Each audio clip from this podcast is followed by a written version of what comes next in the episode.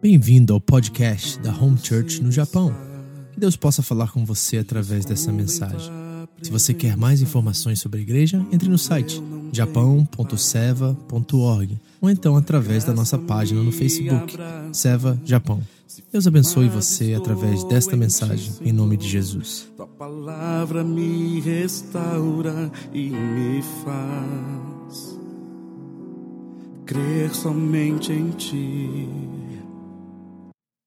Evangelho de João, capítulo 8. Semana passada nós terminamos no capítulo 8, versículo 30, e nós vamos dar continuidade nesse mesmo versículo e continuando né, esse assunto que vai falar sobre a verdadeira liberdade. É um texto muito conhecido, né, já virou adesivo de para-choque de muito carro no Brasil, tenho certeza, João 8,32, todos conhecem aqui, né? E conhecereis o que? A verdade o que? E a verdade vos libertará. E a minha, o meu objetivo hoje à noite não é um sermão, é uma pesquisa. O que nós vamos fazer juntos aqui é estudar a Bíblia hoje. Você vai ler muita Bíblia hoje, já se prepara. Então eu não tenho formato muito, essa pregação de um sermão, ok? Como foi semana passada. É mais uma pesquisa bíblica para que nós possamos realmente compreender o que é a verdadeira liberdade. Nós precisamos entender isso. O que é ser, por exemplo, é o primeiro ponto aqui dessa mensagem, também dos, dos versículos que nós vamos ler. O que é ser um verdadeiro discípulo de Jesus? O que significa? Como que eu é, trabalho, como que eu evidencio isso na minha vida? Isso é fundamental, a base vai ser essa. Mas nós vamos fazer um estudo bíblico aqui hoje, tá? Vai ser esse caráter assim de pesquisa, vamos ler várias passagens bíblicas, e eu quero que você saia daqui com um conteúdo assim, sabe? É, exaustivo não tem como, mas bom para que você possa entender agora quem é você, quem é Cristo na sua vida e como você pode evidenciar ele a partir de agora. João 8, do 30 até o 47. Já acharam aí? 8, você pode ficar sentado mesmo, tá? Não precisa ficar de pé hoje que a leitura é um pouco mais longa. E nós vamos ler juntos e depois nós vamos trabalhar de, forma, de uma forma de uma pesquisa esses textos. 30. Acharam? Acompanhe a leitura comigo, tá? Assim diz a palavra de Deus. Tendo dito essas coisas, versículo 30 do capítulo 8, muitos o quê? Diga comigo, tendo dito essas coisas, muitos creram nele. Ok, então vamos colocar essas pessoas na mesma categoria nossa. Nós todos cremos em Cristo aqui, amém? Todo mundo crê aqui? Eu acredito que sim, né? Só se você não está numa igreja no domingo à noite. Todos creem em Cristo aqui, certo? Então, essas pessoas a qual nós vamos conversar e nós vamos ver o diálogo de Jesus com elas, são pessoas que estão na mesma categoria nossa. A questão é como se desenvolve essa crença. Porque o crer, todo mundo crê. Está todo mundo no mesmo barco aqui para começar a nossa conversa e a leitura da Bíblia hoje, tá? Isso é muito importante. Eu quero que vocês guardem isso. E, e ele estava conversando com aqueles que criam nele. Isso é muito importante. É um de nós aqui. Se coloque no lugar dessas pessoas. Aí ele continua o texto falando para esses. Disse Jesus aos judeus que haviam crido nele. A categoria agora aumentou. Não é só pessoas que estavam na multidão crendo nele, mas agora se tornou mais religioso a conversa, é com os judeus. Então esses são os homens que tinham a aliança, tinham os patriarcas, tinham o Antigo Testamento, o Torá, principalmente os cinco primeiros livros da Bíblia, que é o Pentateuco. Eram pessoas que criam na revelação de Deus. Eles não acreditavam na filosofia grega da sua época, não tinham isso como base de filosofia de vida. Eles acreditavam na revelação transcendente, na revelação de Deus para a vida deles. É importante a gente já entender isso. Então eles estão ainda mais no mesmo lugar que a gente, porque não só eles são crentes no meio da multidão, eles são crentes que acreditam numa revelação específica, assim como eu e você. Eles têm o Antigo Testamento e principalmente o Torá, os cinco primeiros livros, e nós temos a Bíblia, 66 livros, que contém o Antigo Testamento, 39 livros, e tem o Novo Testamento, 27 livros. Se você quiser guardar isso um dia, né, quantos livros tem na Bíblia, você está jogando o jogo da Bíblia em algum lugar, aí você lembra dessa matemática, tá? O Antigo Testamento, quantos livros? 39. 3 vezes 9? 27. A matemática tá mal, mas. 3 vezes 9? 27. 27 do, do Novo Testamento, ok? 66 livros. Eles acreditavam na mesma revelação que nós. Eu quero que você entenda isso. E a esperança deles de essa figura do Messias também era viva para eles. Eles esperavam esse dia. Então eles estão radicalmente na mesma categoria que nós. Então Jesus está falando tanto para eles quanto para nós hoje. Então vamos ver agora o que Jesus fala, porque é muito importante isso. Continua a leitura comigo. E conhecerão a verdade, e o que? E a verdade os libertará. O que liberta o homem? Pergunta. Não. A verdade liberta o homem? Não. Resposta errada. Não é a verdade que liberta o homem. Porque a verdade, vamos dizer assim, não tem como eu fazer isso aqui, que eu não tenho uma Bíblia aqui, tá na, tá na minha mochila, né? Mas vamos dizer que a palavra de Deus, quem tem uma Bíblia aí de... Daqui. Aqui. Ok. Daqui, ó. Vou tirar aqui, você marcou, né? Daqui, né? O que nós conhecemos como a verdade, o padrão. E a igreja, por exemplo, em 1 Timóteo diz que ela é o baluarte da verdade, a firmeza da verdade. São os padrões pelo qual nós vivemos nossa vida. Isso aqui nós consideramos como a verdade. Isso aqui liberta? Se eu jogar no Nelson assim, ele fica livre? e aí, tá livre, Nelson? Não, né? O texto, você não entendeu o que o texto diz. O que, que o texto diz? Conhecereis a verdade. Porque isso aqui, se ficar aberto no Salmo 23 na sua casa, no 91, não muda nada. Só adquire pó. Certo? A gente tem essa superstição meio evangélica brasileira, né? Esse misticismo brasileiro, né? De abrir a Bíblia lá protege a casa, certo? A gente já adquiriu isso de algum lugar, né? Então a gente tem essa ideia que isso aqui liberta, isso aqui não liberta, é o conhecer a isso. Agora, passa para lá para tem algo muito maior do que isso, sabe por quê? Porque para os gregos da época de Jesus, para os romanos da época de Jesus, a verdade era um conceito. Eram argumentos filosóficos, eram regras e mitos. Para os judeus também a verdade era um conceito de regras que eles deveriam obedecer. No caso judeu, 637 delas, a qual eles deveriam checar todos os dias. Aquele era o código moral, aquele era a verdade que eles acreditavam. Mas para nós não é isso. Para nós a verdade não é um conceito, não são regras, não são doutrinas, é uma pessoa. O que, que, Jesus, disse em João 14,6? Eu sou o caminho, a verdade e a vida. Reparou? Então, para nós, a verdade é uma pessoa. E por isso que o texto diz: conhecereis a verdade. Porque ter Jesus simplesmente como Salvador não é suficiente. Ter Jesus como unicamente, exclusivamente, somente o Senhor não é suficiente. Você precisa conhecê-lo. É um relacionamento que se desenvolve e transforma a gente. E a gente começa a ser reconhecido como filho e ele como nosso pai. Então é necessário nós mudarmos esse, dar um clique na nossa cabeça acerca do que nós conhecemos sobre verdade. Verdade para nós é de fato uma pessoa e para ser liberto dela você precisa conhecê-lo. Tem muita. Gente, vamos olhar na experiência agora social, dentro da igreja própria. Que é o seguinte: quantos de vocês conhecem de pessoas que estavam entre nós por muitos e muitos anos, tinham cara de crente, tinham aparência de crente, ministravam como crente, viviam como crente, mas não estão na igreja hoje? Por quê? Eles tiveram uma experiência talvez simpatizante com a verdade, mas aquela verdade não os transformou. Simplesmente se tornou algo superficial, um conteúdo na mente, algo inteligente para eles, mas não se tornou uma verdade vivida, não se tornou algo que transformou a vida deles, o caráter deles, a pessoa deles. Por isso que é necessário conhecer a verdade. É o conhecer a verdade que liberta o homem, não é a verdade em si. Toda verdade, nós temos um conceito teológico que toda verdade é verdade de Deus. Até quando o budista, um muçulmano ou qualquer outra pessoa de outra religião fala algo que é verdadeiro, nós não devemos esculachar isso. Nós não devemos falar assim, ah, mas ele é budista. Não, não, não. Toda a verdade é verdade de Deus. Ou seja, eles também estão caminhando diante da luz que Deus revela a eles para que eles conheçam toda a verdade e sejam libertos. Mas toda a verdade é verdade de Deus. Nós não devemos desprezar a verdade porque ela procede da pessoa de Deus. Está entendendo? Então conhecer é fundamental. E é isso que Jesus está dizendo a eles, mas eles não querem entender isso. E aqui está o grande problema desse texto. 33. E eles lhe responderam. Repare como é que Jesus fala uma coisa e eles vão argumentar outra. Escute. Somos descendentes de Abraão e nunca fomos escravos de ninguém. Como você pode dizer que seremos livres? Pergunta para vocês, todo mundo aqui tem um pouquinho de conhecimento bíblico. Os judeus foram escravos de alguém em algum momento da história?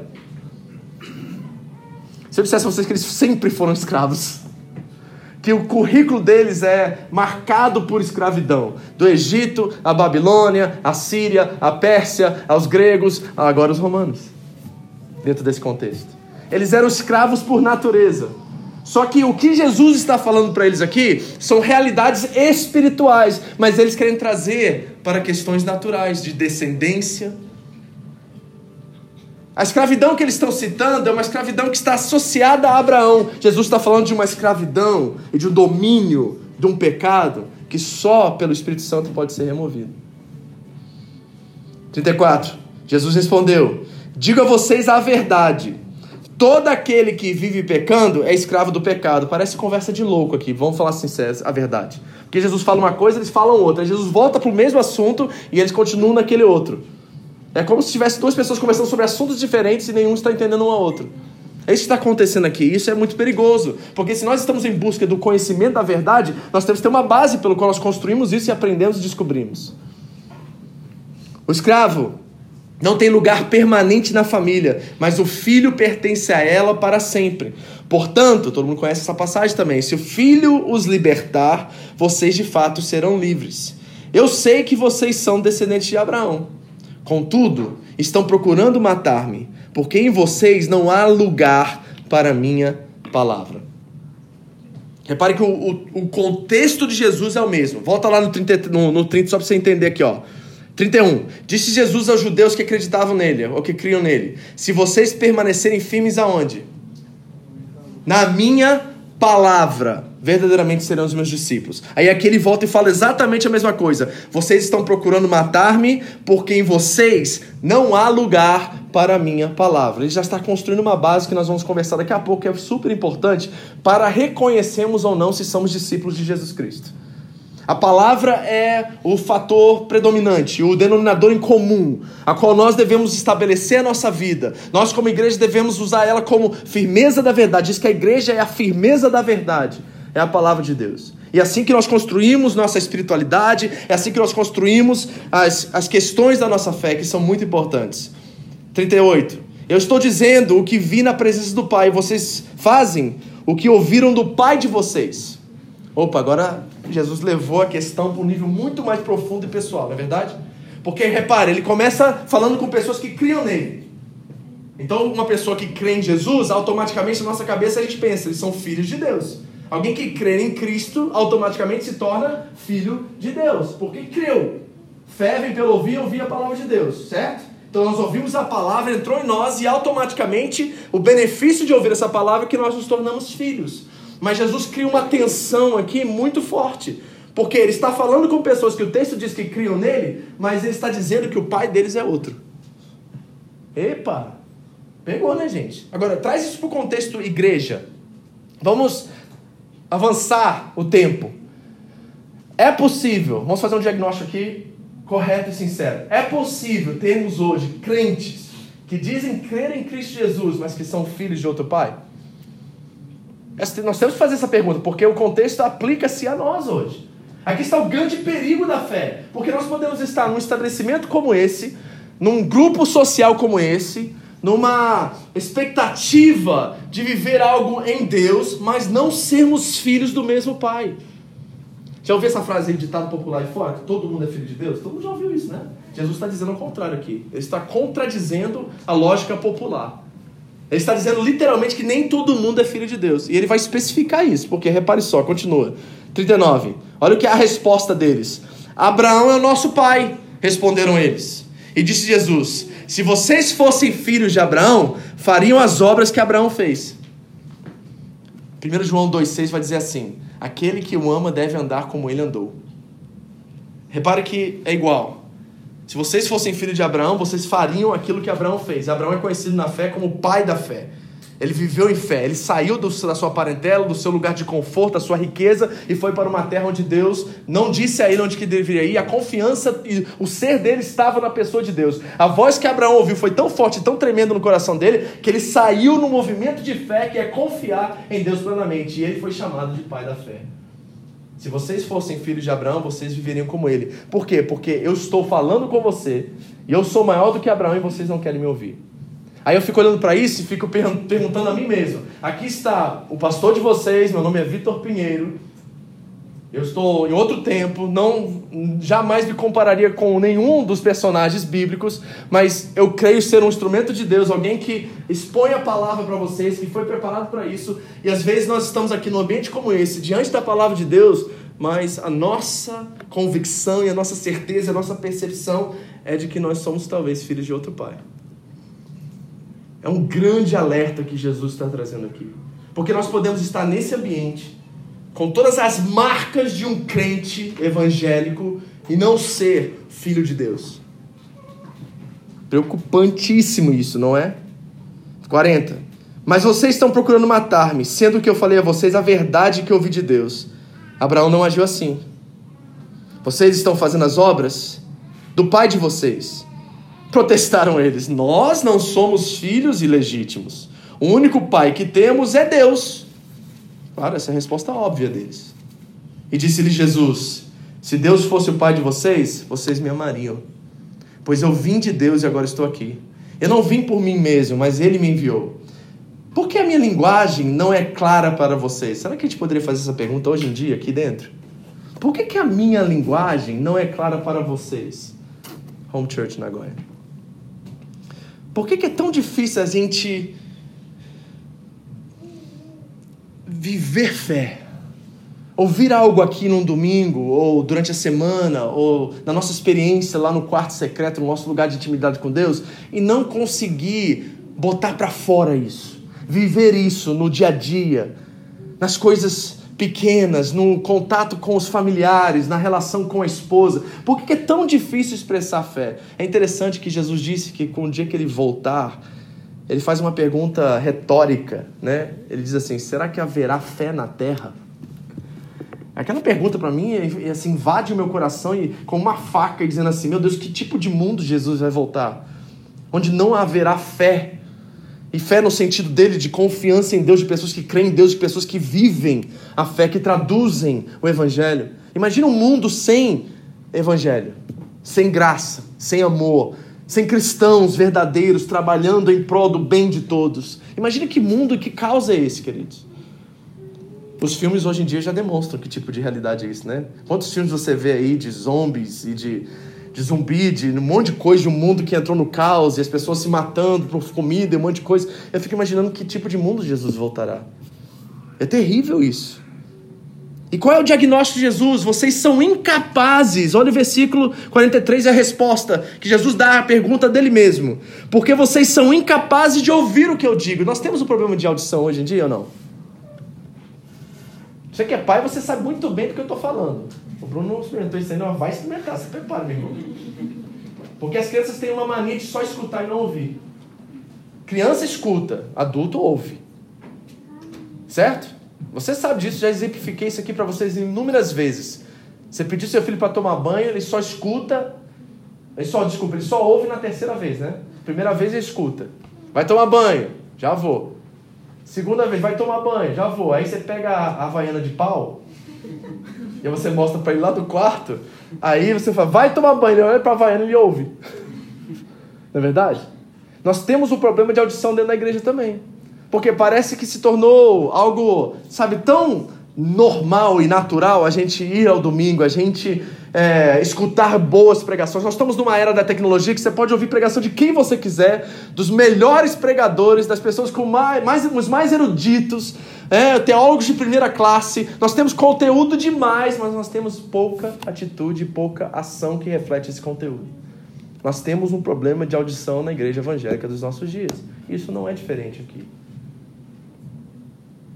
Eu acho que nós deveríamos aprender a nos concentrar mais para que possamos filtrar, sabe, organizar melhor o conteúdo que nós digerimos para que esse conteúdo se torne vida, em prática de vida. Porque o mundo precisa disso hoje. O que o mundo mais precisa, e principalmente a igreja evangélica, é de crentes que vivem aquilo que eles dizem crer. Porque o oposto disso é ser filho de outro pai. Porque essa é a resposta exata que Jesus dá a eles. Olha lá comigo no 44. Vocês pertencem ao pai de vocês, o diabo, e querem realizar o desejo dele. Ele foi homicida desde o princípio, não se apegou à verdade, pois não há verdade nele. E quando mente, fala a sua própria língua, pois é mentiroso e pai da mentira. Lembra quando eu digo a vocês que o mentiroso não é aquele que mente, mas mente porque é mentiroso? Certo? Não é o que está saindo, mas é o que está lá dentro, é o caráter, é a pessoa que é mentirosa, de mentirosa de carteirinha. Olha quais são as características desse diabo aqui, dessa figura que aparece aqui no texto. Ele é pai da mentira. Ele é mentiroso. Ele fala mentira desde sempre. E vocês, no 45, não creem em mim, porque digo a verdade. Qual de vocês pode me acusar de algum pecado? Se estou falando a verdade, por que, que vocês não creem em mim? Aquele que pertence a Deus ouve o que Deus diz. Vocês não ouvem, porque não pertencem a Deus. Então hoje nós vamos fazer um exercício de examinar nossa fé. Eu quero começar com você na nossa pesquisa bíblica. Eu disse que hoje é um culto mais de pesquisa, de estudo, em segunda carta de Paulo aos Coríntios, capítulo 13, versículo 5. Abra comigo lá rapidamente. Nós vamos começar com essa, esse, essa questão do que Deus espera de nós em questões da nossa fé qual deve ser o exercício mental, emocional que nós devemos fazer dia após dia? Segundo Coríntios capítulo 13, versículo 5, irá nos levar a essa conclusão. Acharam? Acompanhe a leitura comigo. Diz assim: Examinem-se para ver se vocês estão na fé. Provem a vocês mesmos. Não percebem que Cristo Jesus está em vocês? A não ser que tenham sido reprovados. Opa, pegou. Então, Paulo está nos chamando a um exercício diário de provar se estamos vivendo a nossa fé. A questão é como que a gente faz isso? Porque é uma dificuldade tremenda isso, não é? Você consegue realmente dizer que uma pessoa é de Cristo Jesus? Ah, pastor, Jesus disse: pelos vossos frutos vos conhecereis. É verdade. Mas ao mesmo tempo, Jesus expressa para nós parábolas sobre joio e trigo, que devem crescer juntos e nós não devemos separá-los. Então, como que eu e você podemos identificar? Ou seja, como é que eu sei, eu mesmo, se eu estou na fé? Eu preciso provar a mim mesmo. E isso é que deve acontecer todos os dias. Porque todos os dias há uma tendência nossa a esquecer as coisas mais importantes da nossa fé. Todos os dias é colocado em xeque essas coisas. Há uma tensão diária de combater o mundo, de resistir ao mundo, de não aceitar as propostas de mundo. Eu não falo né, de, de pessoas lá fora, estou falando de um sistema, de uma forma de pensamento lá fora que tentam nos acomodar a, a essa verdade, a nos abaixar nossa guarda, a nos deixar a sós. A Bíblia diz, e o apóstolo Pedro confirma, que existe uma coisa chamada um leão que anda ao nosso derredor esperando a hora de nos tragar. Imagina isso, você já pensou nessa cena? Por exemplo, você está no safari em algum lugar, dentro do carro blindado forte lá que eles usam e tudo mais, e você está passando, tirando foto das plantas, tirando foto do, do horizonte, aquela coisa mais linda, mas vamos dizer do nada você virou e apareceu um leão. O que, que vai acontecer? Você vai continuar tirando foto bonitinha ou você vai ficar mais ligado? Ou será que a atenção de todos dentro daquele carro irá voltar para aquela figura ali poderosa, né? O rei da, da selva, e será que se ele começar a se mover ao redor do carro, vai todo mundo continuar tirando fotinha do horizonte ou vai começar a prestar atenção nele? Será que nós vamos virar e. Lógico que nós somos meio loucos, a gente vai continuar tirando foto dele, mas vai ficar de olho nele, né? Ele vai que faz alguma coisa. Mas eu tenho certeza que todos naquele carro não vão, vão, na verdade, esquecer completamente do horizonte, da paisagem, das flores e vão manter os olhos fictos nele até que ele saia da zona de perigo. E essa deve ser a nossa expressão de fé diária. É isso que Paulo talvez está nos dizendo, que talvez tenha esse leão ao redor o tempo todo é, nos instigando a, a, a botar uma coleira nele. Porque isso acontece com muitos cristãos, né? Na verdade, eles botam coleira no leão e vão passear com ele, né? Aí o leão faz sugestões enquanto eles passeiam, né? E aí eles entram no negócio, daqui a pouco eles estão abraçados com o leão andando por aí, nem sabe, acham que estão lutando contra o pecado. É perigoso que nós vamos conversar aqui hoje. Eu quero que você tenha atenção e que você avalie se a si mesmo. A proposta de Paulo aqui em 2 Coríntios é que nós possamos provar a nós mesmos e ver aonde nós estamos na nossa fé. Porque essa tensão existe. Quer ver? Vamos ver alguns exemplos bíblicos disso? Por exemplo, Nicodemos. Nicodemos é essa figura no João capítulo 3, que ele é o chefe dos sacerdotes lá, dos fariseus lá, dos líderes religiosos, e ele vai de madrugada, lembra disso, encontrar com Jesus por causa da sua reputação. Ele queria realmente verificar, eu acredito de forma sincera, se Jesus era verdadeiramente aquilo que ele dizia ser. Mas ele vai de madrugada, porque essa tensão existe de vida pública e vida privada. E ele quer se poupar se Jesus realmente não é. Mas o que, nós vemos na vida de Nicodemos? Que não é o começo da fé dele que realmente conta. É o que acontece no final. Nós vemos a história de Cristo em João 3, por todo do capítulo 3 até o 20, até o 19, nós não ouvimos mais falar de Nicodemos. Ele teve aquela experiência com Jesus, ele foi impactado por aquilo. Nós sabemos que a conversa foi profunda e tremenda para um homem que ele realmente não entendeu, mas lá no final, após a morte de Cristo, José de Arimateia tirando o corpo dele, sabe quem está lá usando especiarias e ajudando José de Arimateia a tirar Jesus da cruz? É Nicodemos. Alguma coisa aconteceu nesse processo de amadurecimento da fé, que o Nicodemos, morrendo de medo e, e, preocupado com a sua reputação, agora está colocando a sua reputação em risco, colocando a sua vida em risco para ajudar aquele que ele acreditava ser o Messias de verdade agora. Mas ao mesmo tempo que eu tenho um caso como Nicodemos nas Escrituras, eu tenho um caso como Judas. Você já parou para pensar um minuto? Como que aqueles homens andaram três anos e meio com Judas e ninguém reparou que ele era um traidor? Que ninguém teve uma noção assim? O João vai dizer, não, a gente sabia desde o momento que ele era ladrão e tudo mais, né? E talvez ele tinha essa fama, mas eles andaram três anos e meio, e eu tenho certeza que João está limpando um pouquinho a barra dele, porque lá naquele momento da ceia final, quando ele vai entregar o pão, Jesus tem que revelar quem é, porque eles não sabiam. E Judas é, é, é uma pessoa que me incomoda demais, porque como que ele andou do lado de Jesus, viu Lázaro ressuscitar, viu Jesus andar sobre as águas, viu água se tornar em vinho, ele viu coisas extraordinárias. João vai dizer que nem os livros podem conter os milagres que Jesus fez. Ele viu tudo isso, ele foi uma, uma testemunha ocular. Tocou em Jesus, viveu com Jesus, viu as coisas mais extraordinárias que um homem pode ver. E no final ele trai. A fé dele era nominal, era uma fé superficial, era uma fé que estava atrás somente dos benefícios e da, da utilidade que Jesus nos dá. Me espanta essas coisas. Quer ver outra coisa, rapidamente? Por exemplo, a multiplicação dos pães, que nós acabamos de estudar no capítulo 6. A primeira multiplicação tinha 5 mil homens, sem contar as mulheres e as crianças, que dá entre 15 a 20 mil pelos historiadores. A segunda multiplicação dos pães tinha 4 mil homens, sem contar mulheres e crianças, que dá aí uma estimativa de 8 a 12 mil. Sabe quantas pessoas estavam em Pentecostes naquela segunda casa, no dia que o fogo desceu? 120. O que aconteceu de 20 a 30 mil para 120? O que, que esse povo queria aqui, que só desse miolo de 30 mil saiu 120 que caminhavam com ele? O que, que esse povo queria? E quem somos nós? Nós estaríamos entre os 120 ou nós estaríamos entre os 30 mil que só queriam um Jesus utilitário, um Jesus que poderia nos oferecer alguma coisa? Esse é o, o dilema da fé, esse é o problema da fé. Vamos ler mais um texto, Mateus 7, abre comigo. Mateus 7, 21 a 23. Todo mundo conhece esse texto, mas vamos ler para a gente guardar isso na mente. Eu quero fazer uma exposição aqui para que vocês entendam que é uma coisa muito séria isso, essa verdadeira liberdade. Acharam? Diz assim: Nem todo aquele que me diz Senhor, Senhor entrará no reino dos céus, mas apenas aquele que faz o quê?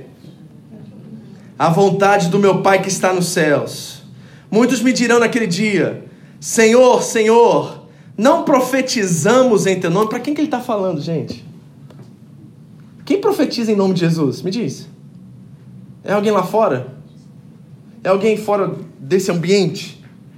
Quem profetiza em nome de Jesus? Quem sabe o que é profetizar? É só um crente. Quem sabe profetizar é crente. Quem conhece esse linguajar é crente. Jesus está falando para a gente que está na igreja. Ele diz assim: não, não profetizamos em teu nome. Ele, ele aumenta ainda mais: em teu nome não expulsamos demônios e não realizamos muitos milagres. Meu Deus. Então eu lhes direi claramente: nunca os conheci. Agora só isso a 8,32. E conhecereis a verdade, e a verdade os libertará. Nunca os conheci. Afastem-se de mim, vocês que praticam mal. Gente, isso é, é preocupante demais. E o, mais preocupa, o que mais me preocupa é que nós podemos estar exatamente nesse estágio nesse lugar de ter uma fé que só serve para os nossos propósitos. Mas vamos continuar nossa pesquisa, porque eu quero mesmo colocar isso na cabeça de vocês. Abra comigo em Lucas capítulo 8 agora. É uma parábola extraordinária que toca nesse assunto. Lucas capítulo 8, do 4 em diante. Como eu disse a vocês, hoje é uma pesquisa. Vamos ler muita Bíblia. Eu quero falar pouco e ler mais.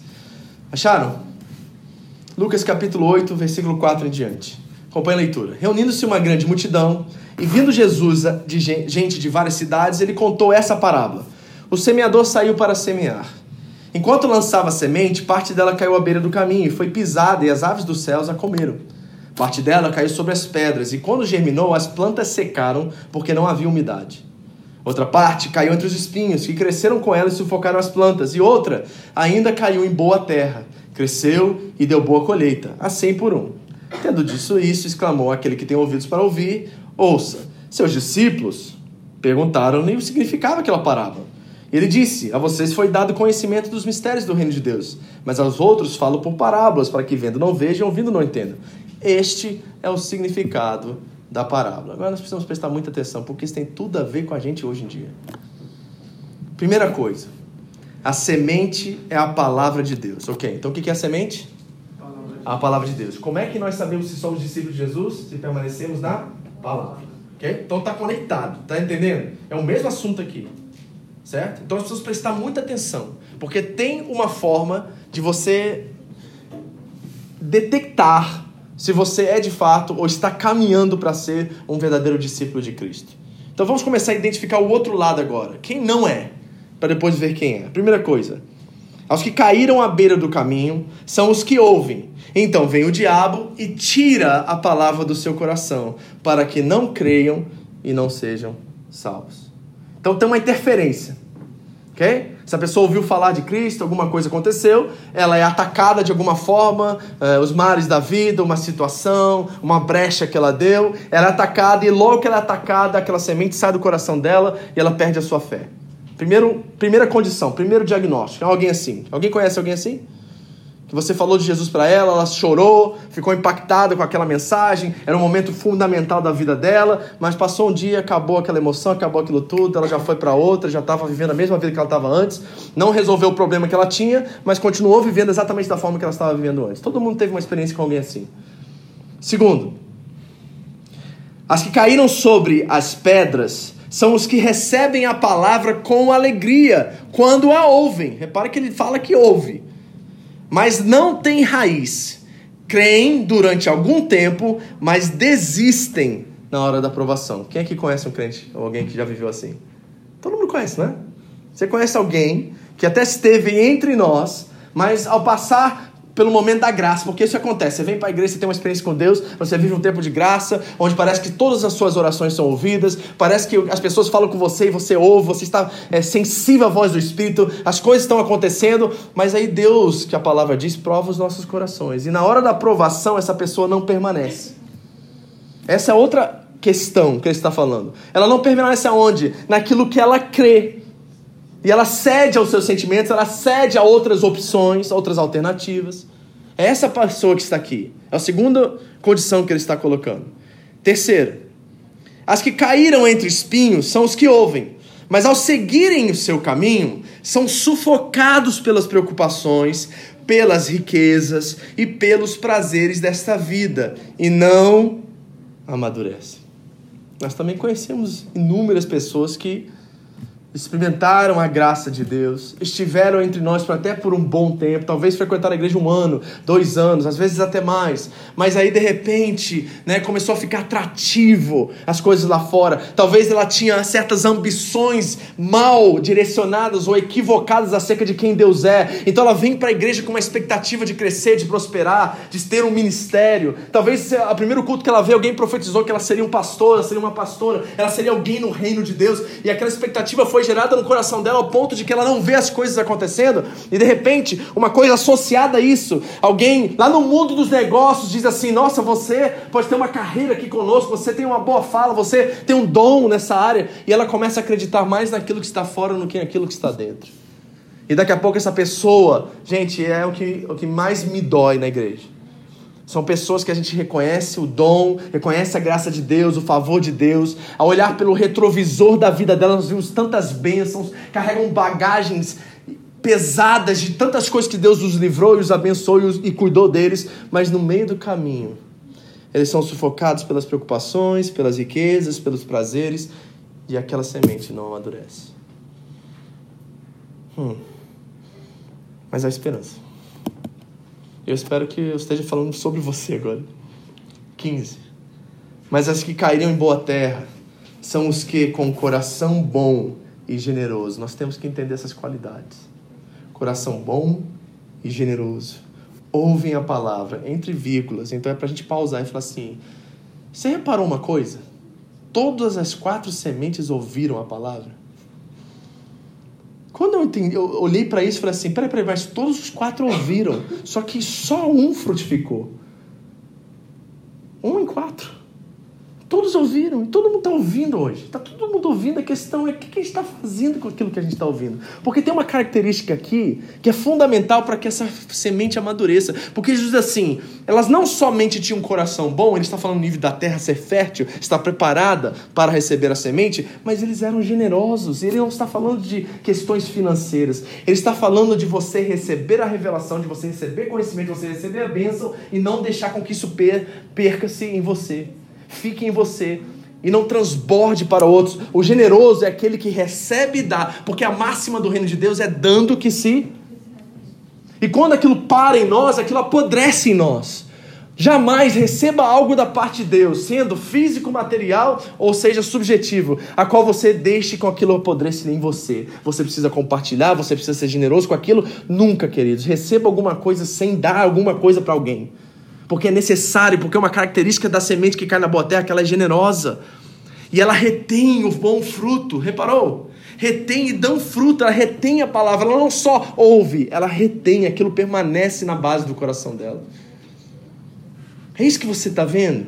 Porque eu, eu quero fazer um diagnóstico do nosso tempo, porque é tanta informação que às vezes você recebe até meu devocional diário lá. Eu sei que é grande os textos, eu sei que tem vários pontos e tudo mais. Eu estou passando para vocês porque eu quero que vocês compartilhem de uma fé pensante comigo. E às vezes você pega aquilo lá, eu sei que você não tem tempo, eu sei que é corrido, mas será que você não pode chegar em casa à noite, pegar cinco minutos na sua cama, deitar lá, pegar o iPhone e ler aquilo, e ler o primeiro ponto? Ó, oh, o pastor falou sobre isso, o que isso quer dizer para mim, o que significa para mim? Porque isso é reter a palavra.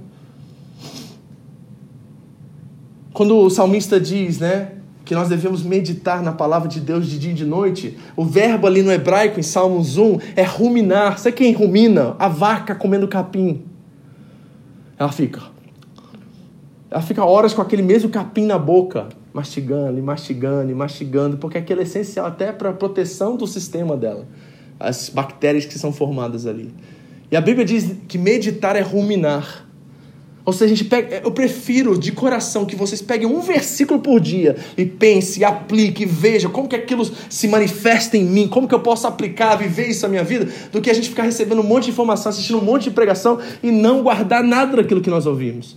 É necessário reter, porque o fruto só vem se nós formos generosos em semear aquilo que nós estamos colhendo e ao mesmo tempo reter, que aquilo permaneça em nós, fique em nós e diz lá, na última palavrinha, com perseverança. Agora, o que Jesus diz lá em João 8, 31? Se vocês creem em mim, permaneçam na minha palavra. Permaneçam na minha palavra. Ele está usando a mesma linguagem, as mesmas características, está nos chamando, nos convidando para esse tipo de engajamento com a palavra de Deus. Isso é fundamental. Fundamental. Então, como é que a gente resolve isso? Qual é a marca ou a referência necessária para que eu possa ser identificado como um discípulo de Jesus Cristo? E qual é o benefício disso? Dois pontos e a gente fecha.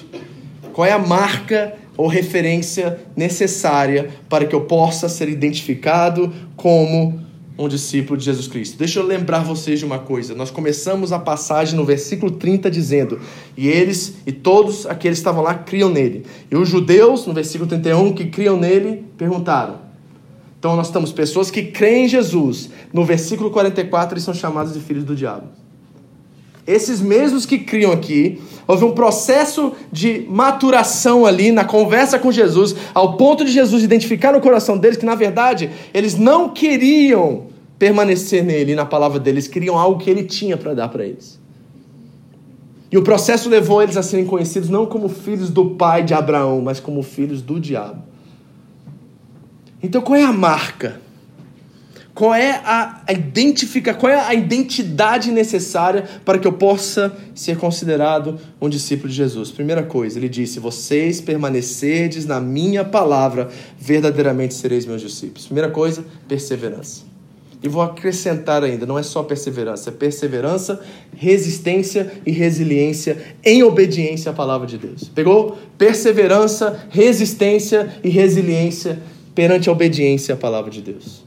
Se você quer ser um discípulo de Jesus, você vai ter que permanecer, você vai ter que resistir e você vai ter que ser resiliente. Vamos trabalhar agora o que essas três coisas querem dizer. Primeiro, o que é perseverar? É permanecer do mesmo jeito, mesmo quando tudo não está de acordo. Se tem uma coisa que classifica de forma legítima um discípulo de Jesus Cristo, é que ele é constante. Constância é uma das qualidades mais evidenciadoras de que alguém está em Cristo Jesus.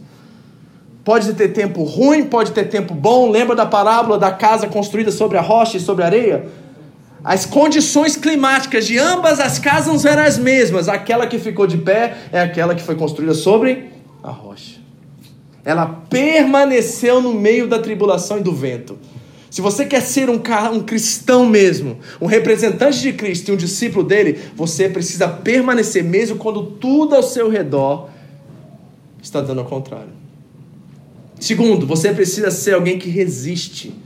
Tiago diz: sujeitai-vos a Deus, resistir ao diabo e ele fugirá de vós. Ou seja, eu fico meus pés, tudo ao redor de mim, na periferia da minha vida está batendo, as ondas estão batendo, a tribulação está vindo, tem um monte de luta acontecendo, eu fico os meus pés e agora eu entro em postura de resistência. A Bíblia diz que as portas do inferno não prevalecerão contra a igreja. E a gente resiste, e a gente permanece, e a gente não sai do lugar, mesmo que todo em todos tentam nos mover dessa direção. Resistência. E último, resiliência. O que é resiliência, pastor? Quem brincou aqui de João Bobo quando era criança? Quem lembra? Lembra? Os mais velhos, né? Certo? João Bobo era um boneco de plástico grande que tinha um formato de um oito cara de palhaço, e as crianças, ele tinha um peso na base dele que ficava, e as crianças davam soco nele e ele voltava. Dava soco nele e ele voltava. Quem lembra desse brinquedo? Né? Isso é ser resiliente. Sabe o que é ser resiliente? É tomar paulada e voltar para o mesmo lugar. Uma pessoa que é discípulo de Cristo, ela persevera, ela resiste, e ela ao tomar as pancadas da vida é assim, ó. Uh, não é minha águia não, tá? Mas... É. Pau! Pau! Permanecer. Porque se você não fizer essas três coisas, você não experimenta o benefício. Porque Jesus não só dá as, as, os requisitos necessários de ser discípulo, mas ele também nos dá promessa, nos dá benefícios para viver assim. Quando você estabelecer isso e viver isso, entender isso e reconhecer quem é seu pai lá em cima, para que você experimente isso em toda a sua plenitude, há uma dádiva, uma bênção. Há um, um, dom que é liberado, há uma, uma bênção liberada sobre a sua vida, e isso é que você conhecerá a verdade. Se permaneceres na minha palavra, verdadeiramente sereis meus discípulos, e conhecereis a verdade, e a verdade vos libertará. Deixa eu ler só alguns textos para vocês, tá? Só guarda aí na sua cabeça se quiser guardar a referência, você depois ler de novo em casa. Primeiro, Mateus 12, 50. Porque qualquer que fizer a vontade do meu Pai, que estás nos céus, este é meu irmão, irmã e mãe. João 14, 21. Aquele que, aquele que tem os meus mandamentos e lhes obedece, esse é o que me ama. Aquele que me ama será amado do meu Pai, e eu também o amarei e me revelarei a ele. Mateus 24, 13. Mas aquele que perseverar até o fim será salvo. João 15, 10. Se vocês obedecerem aos meus mandamentos, permanecerão no meu amor, assim como tenho obedecido os mandamentos do meu Pai, e em seu amor eu permaneço. João 15, 14. Vocês serão meus amigos se fizerdes o que eu mando. E 1 João 2,4: Aquele que diz eu conheço, mas não obedece aos seus mandamentos, é mentiroso e a verdade não está nele. Pastor, onde que eu estabeleço a perseverança, a resistência e a resiliência? No chão da obediência. O que eu li para vocês é que a, obedi a obediência é uma característica fundamental no discipulado cristão. Obedecer é fundamental na vida cristã. Não tem como você correr nisso. Se você ama, ele disse, você obedece os meus mandamentos. Se você conhece o meu Pai, você me ama, e se você me ama, você obedece os meus mandamentos. Aquele que me ama e que diz eu conheço são aqueles que obedecem os meus mandamentos. Se vocês obedecerem os meus mandamentos, permanecerão no meu amor. Segundo João 1,9, todo aquele que não permanece no ensino de Cristo, mas vai além dele, não tem Deus. Quem permanece no ensino tem o Pai e também tem o Filho. É obediência. Não tem como a gente correr disso, queridos. Não tem como. A gente obedece, a gente não tem escolha. A gente se entregou ao Senhor da nossa vida. Nossa vida agora, ela é pautada pelo que Ele diz, e pelo que Ele é, e pelo que Ele faz, e o que Ele manda a gente fazer. Não tem outra escolha, não dá como para correr disso. E eu temo que nesse tempo de sentimentalismo, né, tão exacerbado, a gente tá, todo mundo sente, sente, sente, sente tudo. A gente esqueceu que o caráter cristão é desenvolvido na disciplina da obediência. É a obediência que nos leva a viver o que Deus tem para nós. É a obediência que derrama e abre as janelas do céu sobre nós. É a obediência com responsabilidade. Sabe por quê? Quando você está perseverando, resistente e resiliente, a perseguição vem e ela não destrói a sua fé, ela traz legitimidade a ela. Por que, que essas pessoas que nós estudamos aqui, lemos aqui, conhecemos aqui, deram para trás, retrocederam, desistiram da fé. Porque quando a tribulação veio, revelou exatamente como estava a fé delas. Não é que elas mudaram de ideia, não é que elas de repente tiveram uma nova revelação e foram buscar outro caminho. Não, é porque quando a tribulação vem, ela legitima a fé. E nesse caso, destruiu. Porque a fé era rasa. A fé era construída sobre areia e não sobre a rocha. Não era uma fé banhada em obediência. Gente, o, qual é o abecedário do crente? Não é ABCD, né? É obedecer. É isso. E não, olha, e deixa eu ser bem claro com vocês, não vai ter como no dia do juízo, diante do justo juiz, você falar assim: "Ah, mas eu não sabia". Ah, mas não tem desculpas, não tem sim, gente, lá em cima. Ou a gente vive assim, ou a gente vive de outro jeito. Deixa eu dizer uma coisa, ninguém vai gostar aqui. Espero que não goste mesmo. É melhor você ser um ímpio pagão e nunca ter conhecido a Cristo do que viver com Cristo de qualquer jeito. Hello? É melhor você ter nunca conhecido a Cristo. E foi o apóstolo Pedro que disse isso. Você reclama com ele depois, tá? É melhor a gente nunca ter conhecido do que viver com Cristo parcialmente, de acordo com aquilo que nós achamos acerca daquilo que ele diz, remanejando as doutrinas e as verdades bíblicas para poder se adaptar a nossas verdades. Não tem como. Ou é ou não é. Ou é obedecer ou é não obedecer. Ou é melhor você ser um pagão que nunca tenha conhecido a Cristo, ou viver com Cristo de qualquer jeito. Não tem escolha, queridos. E aí, quando a gente estabelece isso, e a gente persiste, e a gente resiste, e a gente bate e volta, a bênção vem. E a bênção é que nós somos libertos. A historinha que eu contei para vocês semana passada, lembra? Da prisão lá dos detentos e tudo mais. Aqueles homens que estavam a vida toda dentro daquela cadeia, esperando de alguma forma, imaginando o mundo lá fora que nunca tinham visto. Na verdade, aqueles homens estavam ainda livres, porque eles ainda estavam sonhando sair dali de algum lugar. Sabe por quê? Porque o verdadeiro escravo não é aquele que está preso. É aquele que está livre, mas vive como se estivesse preso. Pegou?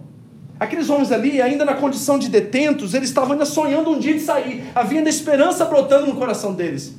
O problema são aqueles que estão do lado de fora, mas vivem como se fossem detentos, aprisionados por tantas questões, vícios, um monte de coisa que vai acorrentando nós.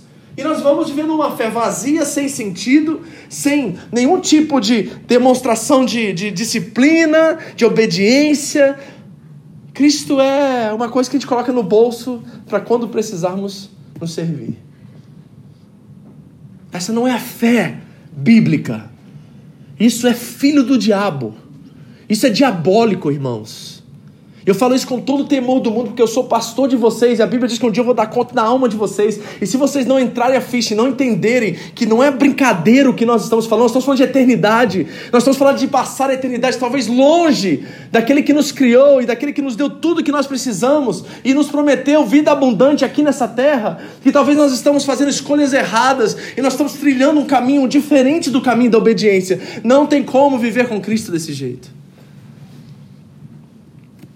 Não tem como viver com Cristo desse jeito. O verdadeiro escravo não é aquele que está preso e sonha com a sua liberdade, mas aquele que está livre e vive como escravo. Deixa eu terminar dizendo uma coisa para vocês.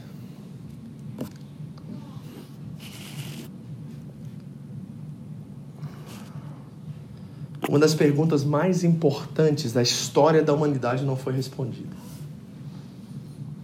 Jesus um dia estava em frente a Pôncio Pilatos e eles estavam conversando sobre rei e reinado e judeus. E Jesus diz algo a Pilatos que todos nós gostaríamos de ouvir a resposta e não ouvimos, porque ele saiu. Pilatos disse assim: Então você é o rei? E Jesus respondeu: Tu dizes que eu sou rei. De fato, foi por esta razão que eu nasci, para isto vim ao mundo, para testemunhar da verdade. Todos que são da verdade me ouvem. Olha, olha a resposta de Jesus relacionada ao que nós estamos falando aqui. Todos que são da verdade me ouvem. Aí o Pilatos vira para Jesus e diz assim: O que é a verdade? E sabe o que acontece nesse momento que me deixa pasmo até hoje? É que ele faz essa pergunta, talvez a mais importante de todas as perguntas já feitas para Deus. Literalmente. E ele não espera ouvir a resposta. Diz o texto que ele saiu. Ele fez, o que é a verdade? E foi embora. E eu fico imaginando o que, que Jesus diria. E eu sei, acho que o que Jesus diria. Talvez ele olharia na cara de Pilatos e dizia assim: Eu sou a verdade. Aí você sabe o que acontece quando ele diz eu sou, né? Pilatos é de cara no chão e todo mundo que estava ali ia cair naquela hora. E eu fico perguntando para mim e para vocês, o que é a verdade para nós? Porque nós estamos talvez estabelecendo nossa vida em outras coisas. E aí o caminho de trilhar a obediência que Cristo trilhou, o caminho que nós devemos imitá-lo, o caminho qual nós devemos viver com Ele, está manchado de sentimentalismo, de achismos, de emoção, de vontades que são nossas, e a gente esqueceu do que é o compromisso sacrificial com Cristo. Ele disse assim: Quer ser meu discípulo? Negue-se a si mesmo, pegue a sua cruz e siga-me. Não tem outro jeito, gente, desculpa. Se você gostou dessa igreja, se você gostou das amizades aqui, se você gostou do Jesus que te abençoa, amém, ele realmente faz isso e isso é muito bom. Um dos benefícios da igreja é que você tem grupo de amigos, você tem um monte de utilidades, você realmente é ouvido em suas orações e Deus te abençoa. É a minha briga com ele até hoje, eu não sei porque ele abençoa tanta gente, mas ele é assim. Eu gostaria que às vezes, quando ele né, dava uma cutucadinha assim pro fulano acordar pra vida. É, mas ele fala, eu não faço isso com você, você tá pedindo pra eu fazer com os outros? Aí eu falo, tá bom, você deixa assim. Sabe? Mas que, que, que, que cristianismo a gente está vivendo? O Bonhoeffer, que foi um dos grandes pregadores na era de Hitler, do, da Segunda Guerra Mundial, que deu a sua vida e morreu como mártir naquela guerra, fuzilado pelos alemães. Ele escreveu um livro todo sobre discipulado e ele falou de que uma coisa que nós não podemos experimentar jamais como cristãos é uma graça barata. Porque a salvação é de graça, mas não foi de graça.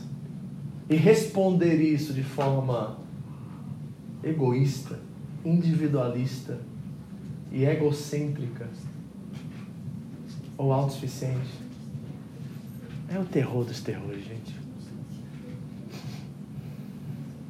E eu fico pensando qual é o convite que eu devo fazer para a gente terminar isso aqui hoje.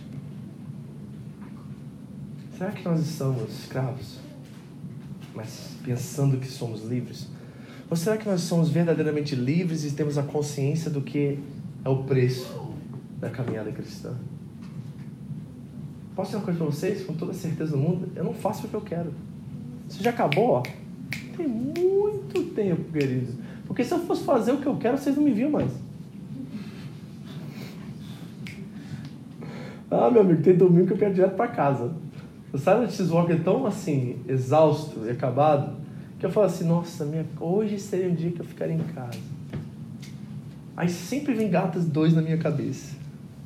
Pedro está crucificado com Cristo, não vive mais você, mas eu que vivo em você. E a vida que agora você vive, você não vive mais por você, você vive pela fé. Fui eu que te amei, fui eu que me entreguei por você. Aí eu venho pra cá e me entrego e saio daqui animado porque ele me usa.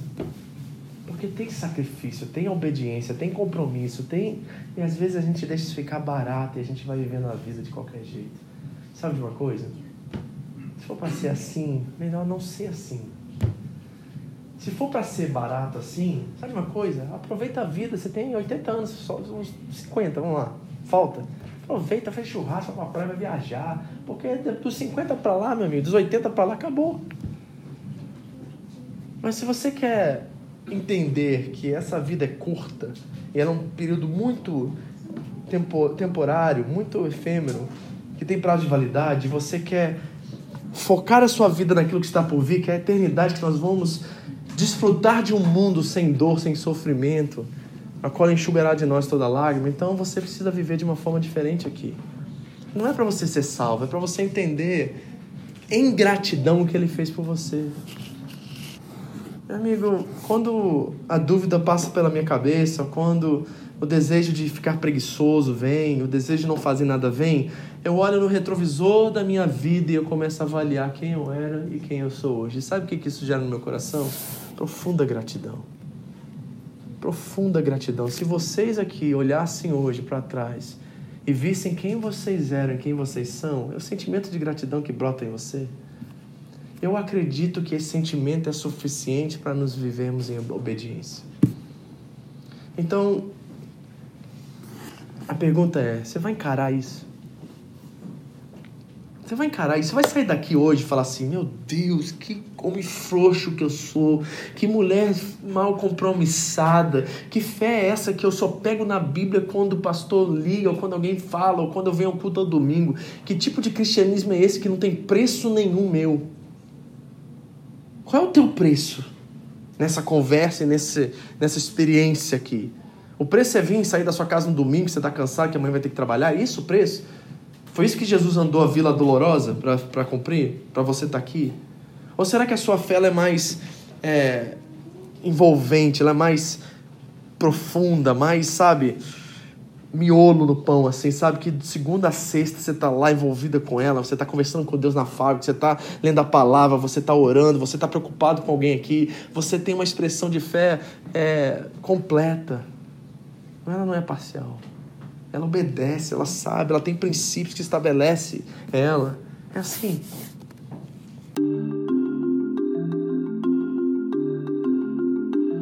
Essa foi mais uma mensagem da Home International Church no Japão. Para mais informações sobre a igreja, entre no site japão.seva.org ou na nossa página no Facebook, Seva Japão, ou através do iTunes Podcast Seva Japão Mensagens. Deus abençoe você e a sua família, em nome de Jesus.